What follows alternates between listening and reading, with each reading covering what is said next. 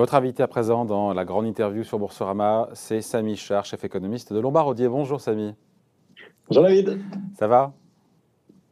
Très bien, vous? Bien. Bon, même de Suisse, vous regardez euh, ce qui se passe en Chine, j'imagine, euh, et on reparle de la crise Evergrande, euh, petit rebondissement. On savait que le, groupe est toujours a priori au bord du gouffre, mais Evergrande, elle a annoncé cette nuit, va rembourser une petite partie de sa dette. C'est un soulagement temporaire pour vous? Parce que certains disent qu'on est, le groupe est loin d'être tiré d'affaire, hein, quand on voit le montant total de sa dette, bien sûr. C'est un soulagement? Oui.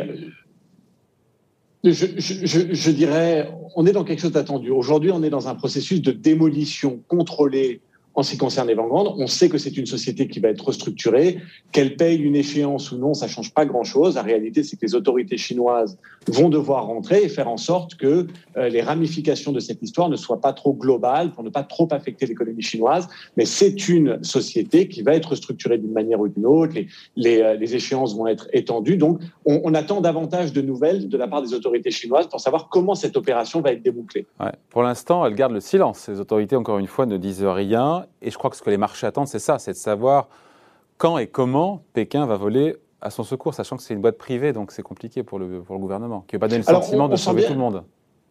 Effectivement, on sent bien que quelque part la, logique économique et la réalité financière veut qu'à un moment ou à un autre, les autorités chinoises vont mettre en place un, un, mécanisme euh, de restructuration euh, ordonnée. Mais on sent bien que les autorités chinoises politiquement ont aussi envie de passer un message, des messages d'ailleurs que ces autorités s'évertuent à passer euh, depuis le mois d'août, où très clairement, euh, il y a une volonté de euh, d'aligner les intérêts entre euh, la stratégie de long terme de, Pékin sur la transformation économique, sur les inégalités de revenus, et le secteur privé qui est un peu excessif. Et donc, c'est un vrai coup de semonce de la part des, autorités centrales qui, oui, vont peut-être rentrer pour éviter que Evergrande devienne un, problème trop massif, mais il y a aussi une vraie volonté de donner un message très très fort sur le secteur privé pour euh, qu'il évite euh, des excès en tout genre, que ce soit dans le secteur de la propriété, de l'éducation ou de la technologie. Donc vous êtes, Samy, aligné un petit peu sur ce que disent Barclays, Bank of America, qui nous disent qu'il faut relativiser ce, risque de contagion du défaut à venir d'Evergrande. Euh, L'OCDE, qui a carrément écarté hier le risque d'un scénario à la Lehman Brothers. Vous écoutez, vous aussi, hein, tout ça sera maîtrisé.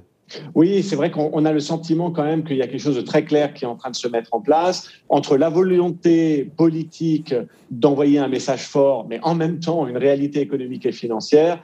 Euh, et, surtout, je, dirais que la principale raison qui nous amène à être derrière ce, consensus, c'est que quand même la marge de manœuvre monétaire et fiscale des autorités chinoises reste très très importante. Et donc évidemment, ce serait étonnant de ne pas les voir euh, éviter l'accident euh, financier et euh, l'atterrissage brutal parce qu'il y a cette marge de manœuvre. Donc à un moment ou à un autre, elle devrait être utilisée pour éviter de devoir finalement être pris de court plus tard. Donc on devrait, selon vous, éviter la faillite. Elle sera ordonnée, structurée. Alors on devrait éviter la faillite désordonnée et la ramification plus globale dans l'économie avec d'autres développeurs euh, immobilier, mais en réalité, il y a une faillite technique. Hein. On est dans la restructuration ordonnée, mais très clairement, les maturités vont être étendues. Donc, ça veut dire que les, paiements d'intérêts ne vont pas avoir lieu euh, euh, au moment où ils étaient prévus. Donc, on est dans une faillite, mais effectivement, c'est une restructuration de la dette, c'est une faillite ordonnée. Et pourquoi pour l'instant Pékin ne dit rien? Et après, on passe à la Fed. Pourquoi Pékin, encore une fois, c'est silence radio côté du côté des autorités là. Hein ben, je crois qu'ils veulent entrer, mais ils veulent entrer et, et, et euh, discuter du mécanisme de restructuration le plus tard possible pour quelque part insuffler cette incertitude auprès des autres acteurs économiques euh, chinois et qui comprennent pas un jeu dangereux quand même ça? C'est un jeu dangereux, mais peut-être nécessaire. Il y a certains excès quand même et, euh, certaines sociétés privées, pas uniquement dans le secteur du, développement immobilier d'ailleurs, mais qui ont été un tout petit peu trop loin. Et je crois que Pékin a très très envie de signifier que euh, euh c'est peut-être la fin de la récréation sur un certain nombre d'excès et que si Pékin rentre, ils ne rentreront pas sans condition et ils ne rentreront pas à chaque fois. Ils sont prêts à accepter une forme de douleur économique donc, euh, je crois que le message est, très clair, même si, in fine, ils vont finir par restructurer la société de manière ordonnée. Le message politique est quand même clair, pas à n'importe quel coût et pas pour tout le monde. Alors, Samy, aujourd'hui, c'est aussi ces jours de Fed. la Fed qui se réunit et qui devrait préciser a priori la manière dont elle compte réduire ses achats d'actifs au cours des, euh, des, prochains mois. On devrait enfin en savoir plus, à la fois sur le calendrier, le rythme, les montants, calendrier et montant des réductions d'actifs. On devrait en savoir plus aujourd'hui. Oui, chaque, meeting maintenant est très important parce qu'effectivement, on s'approche du moment où euh, il va y avoir des actions concrètes. Euh, je ne crois pas qu'aujourd'hui sera l'annonce officielle du tapering, mais enfin, très clairement, euh, l'horloge a sonné, hein, la cloche a sonné. Euh, ça va se passer, c'est l'histoire de 2022. Je ne suis pas sûr qu'on connaîtra encore les détails aujourd'hui, c'est-à-dire le montant et euh, la date de départ. Mais enfin, très clairement, la Réserve fédérale américaine et Jérôme Powell vont nous indiquer que l'économie a fait suffisamment de progrès pour imaginer qu'à un moment, les achats d'actifs Mais il l'a pas déjà dit, ça Pardon, s'il ne communique pas sur le calendrier, le montant, ce que vous venez de dire là, il l'a déjà dit, non? Oui, c'est vrai. L'idée, c'est d'être consistant et de dire que, voilà, mois après mois, on va d'autres progrès. Après, il y a des petites choses. Le rapport de l'emploi n'a pas été très bon. Le rapport de l'inflation ne presse pas forcément la Réserve fédérale à agir maintenant. Donc, on sent qu'ils euh, peuvent encore gagner un mois avant de vraiment euh, arrêter la décision. Mais il y a d'autres choses très importantes qui vont se passer ce soir les révisions des attentes de croissance et d'inflation, et aussi euh, la mise à jour de ce qu'on appelle le dot plot, hein, ce, fameux graphique de projection des taux. Donc il n'y a pas que les achats d'actifs qui comptent pour la Réserve fédérale américaine, il y a aussi où est-ce qu'ils voient euh, les hausses de taux et quand. Et ça, ça va nous donner aussi d'autres indications importantes. La Fed va chercher, quand je vous écoute, à gagner du temps, encore une fois, parce que rien ne presse, selon vous, parce que le rapport de l'emploi qu'on a commenté ici n'était pas bon sur le mois d'août c'est pas forcément facile. le, gouverneur de la Réserve fédérale américaine, Jerome Powell, n'a pas toutes les cartes en main. Il s'avère que dans ce dot plot, hein, donc ce sont les projections des gouverneurs de la Réserve fédérale américaine quand on hausse de taux. Euh, il y en a huit qui votent, et puis il y a tous les, les euh, Fed régionaux, hein, les gouverneurs régionaux, qui eux donnent une indication de où est-ce qu'ils voient les taux, mais sans pour autant voter. Et donc on peut avoir une, une distorsion de message, en quelque sorte, entre ce qu'aimerait le, le, euh, le, le, conseil de gouvernance de la Fed et les Fed régionaux qui ne votent pas, mais qui peut-être voient les taux un peu plus hauts que euh, ce que Jérôme Powell aimerait. Donc il va avoir un effort de communication assez difficile à faire pour lui ce soir.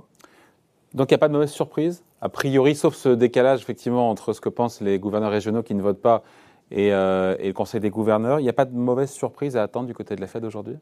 Alors ça va être très très serré puisque euh, il suffit que deux gouverneurs régionaux euh, changent un peu d'avis et mettent une hausse de taux supplémentaire dans leurs attentes pour qu'une hausse de taux apparaisse en 2022 et une hausse de taux supplémentaire apparaisse en 2023. Donc on pourrait effectivement se réveiller demain matin avec le pire des cas, euh, une indication, même si elle vient des, euh, euh, gouverneurs régionaux, qui, que certains pensent à une hausse de taux en 2022, trois hausses de taux en 2023, et surtout, il va y avoir l'ajout de 2024.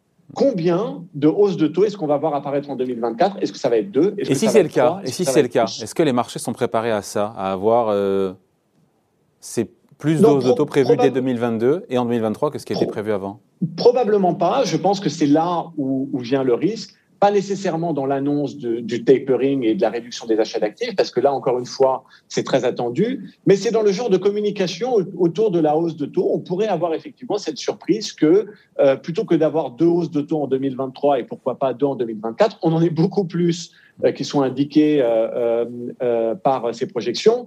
Évidemment que ce que pensent les, directeurs régionaux, les gouverneurs régionaux, finalement, c'est pas ce qui se retrouve dans la décision finale. Le marché le sait, mais enfin, ça peut quand même être une indication que la Réserve fédérale américaine compte aller un peu plus vite et un peu plus fort que ce qui est aujourd'hui anticipé par les marchés. Donc, oui, ça peut être une source de, de surprise. Autre source de surprise, mais qui devrait bien se régler comme à chaque fois, même si ça crée de la tension, c'est euh, le plafond de la dette américaine. En même temps, on a Janet Yellen ce week-end qui, a un peu, qui a mis un petit peu d'huile sur le feu en disant que, en menaçant une crise financière historique, ce sont ces mots, pour obtenir justement un, relèvement de la dette, du plafond de la dette américaine. Vous en pensez quoi? Apparemment, le gouvernement américain pourrait théoriquement être à court de liquidité courant octobre. On l'a déjà oui, alors c'est quelque chose. C'est effectivement quelque chose qu'on voit de manière assez régulière et, il va, et je crois qu'il ne faut pas sous-estimer euh, la volonté des républicains d'obstruer euh, l'augmentation du plafond de la dette euh, et, d'y aller facilement. Il y a des élections de mi-mandat dans 15 mois maintenant, et évidemment que euh, une petite passe d'armes sur euh, la responsabilité fiscale est, finalement assez bien vu du côté républicain. Donc c'est possible que les démocrates doivent y aller tout seuls, ce qui n'est pas facile. Euh, ils ont des mécanismes pour relever le plafond de la dette sans l'aide des républicains, mais évidemment que ce serait plus élégant d'y aller de manière bipartisane. Euh, et donc effectivement, dans les semaines qui viennent, on sent quand même que ce débat sur le plafond de la dette va être au centre un petit peu des nouvelles, et ça peut venir aussi perturber à court terme, on va dire, l'ambiance sur les marchés. Mais c'est vrai, il faut garder. Ambiance qui a changé, ambiance qui a changé sur les marchés en cette rentrée. Hein. On l'a quand même bien noté. Hein. Oui, alors plus pour des raisons liées à la Chine et, à Evergrande et, à d'autres choses, moins pour des raisons fiscales américaines. Notre sentiment, c'est que si on doit prendre un petit peu de recul, à la fin de l'année, le plafond de la dette aura été relevé et on aura un plan de multi, multi trillions de dollars sur l'infrastructure américaine. Donc on a le sentiment que ça va se déboucler quand même avec euh, plus d'investissements publics. Mais euh, entre maintenant et le moment où tout cela sera réalisé, il va y avoir évidemment un processus politique compliqué et ardu. Donc pour vous, après le coup de semence, c'est un coup de semence, un coup de tabac quand même lundi sur les marchés, encore une fois. Personne, on en a parlé nous depuis 15 jours d'Evergrande, mais personne ne connaît ce promoteur immobilier. On voit des marchés boursiers dans le monde qui baissent de 2%, ce qui n'est pas rien. Est-ce que le rebond auquel on assiste depuis 48 heures, pour vous, il est fragile? Est-ce qu'on est en zone de turbulence là? j'ai pas de sentiment. La réalité, c'est qu'il y a beaucoup à digérer par les marchés, un ralentissement chinois et euh, une grosse pression sur euh, sur euh, le secteur de la propriété. Il y a la Réserve fédérale américaine qui évidemment est en train d'embrayer vers euh, le retrait de ces, de ces mesures d'urgence. Tout ça, et, puis évidemment l'incertitude sur le plafond de la dette et euh, l'infrastructure. Tout ça est, beaucoup pour le marché. On entre dans une nouvelle phase du cycle qui est un peu plus mature, avec des niveaux de croissance un peu plus normaux. Euh, ça reste un environnement qui est très favorable aux bourses, mais évidemment avec une incertitude de court terme qu'il va falloir digérer. Euh, après quand même euh, une, première moitié d'année ou trois trimestres quand même très très fort. Donc l'environnement reste favorable pour. L'environnement, malgré tout ce qu'on a dit, malgré le fait qu'il y a une décélération de la croissance mondiale, euh, malgré l'épée Damoclès de ce qui se passe en Chine, malgré encore une fois le, hiatus et, la communication autour des hausses de taux, l'environnement pour vous reste favorable aux bourses malgré Absolument, tout ça? parce qu'on on est, on est encore dans un cycle économique qui mature mais qui n'est pas mûr. Donc, on n'est pas encore à la fin du cycle, si vous voulez. En revanche, oui, on a passé la phase la plus agréable du cycle, qui est celle de l'accélération. Maintenant, on, est dans quelque chose de beaucoup plus stationnaire, avec des banques centrales un peu moins présentes. Mais comme on le dit souvent, ce, ce n'est pas la première hausse de taux de la Réserve fédérale américaine qui tue le cycle, c'est la dernière hausse de taux. Quand la Réserve fédérale américaine aura monté les taux plusieurs fois, il faudra commencer à être euh, beaucoup plus méfiant, comme c'était le cas d'ailleurs en, 2018-2019. Aujourd'hui, la Réserve fédérale américaine n'a pas encore monté les taux une seule fois. Donc c'est un tout petit peu tôt pour imaginer la fin du cycle. Voilà, merci en tout cas, merci d'avoir été avec nous. Samy Char, donc chef économiste de Lombard invité à la grande interview sur Boursorama. Merci Samy, à bientôt. Merci.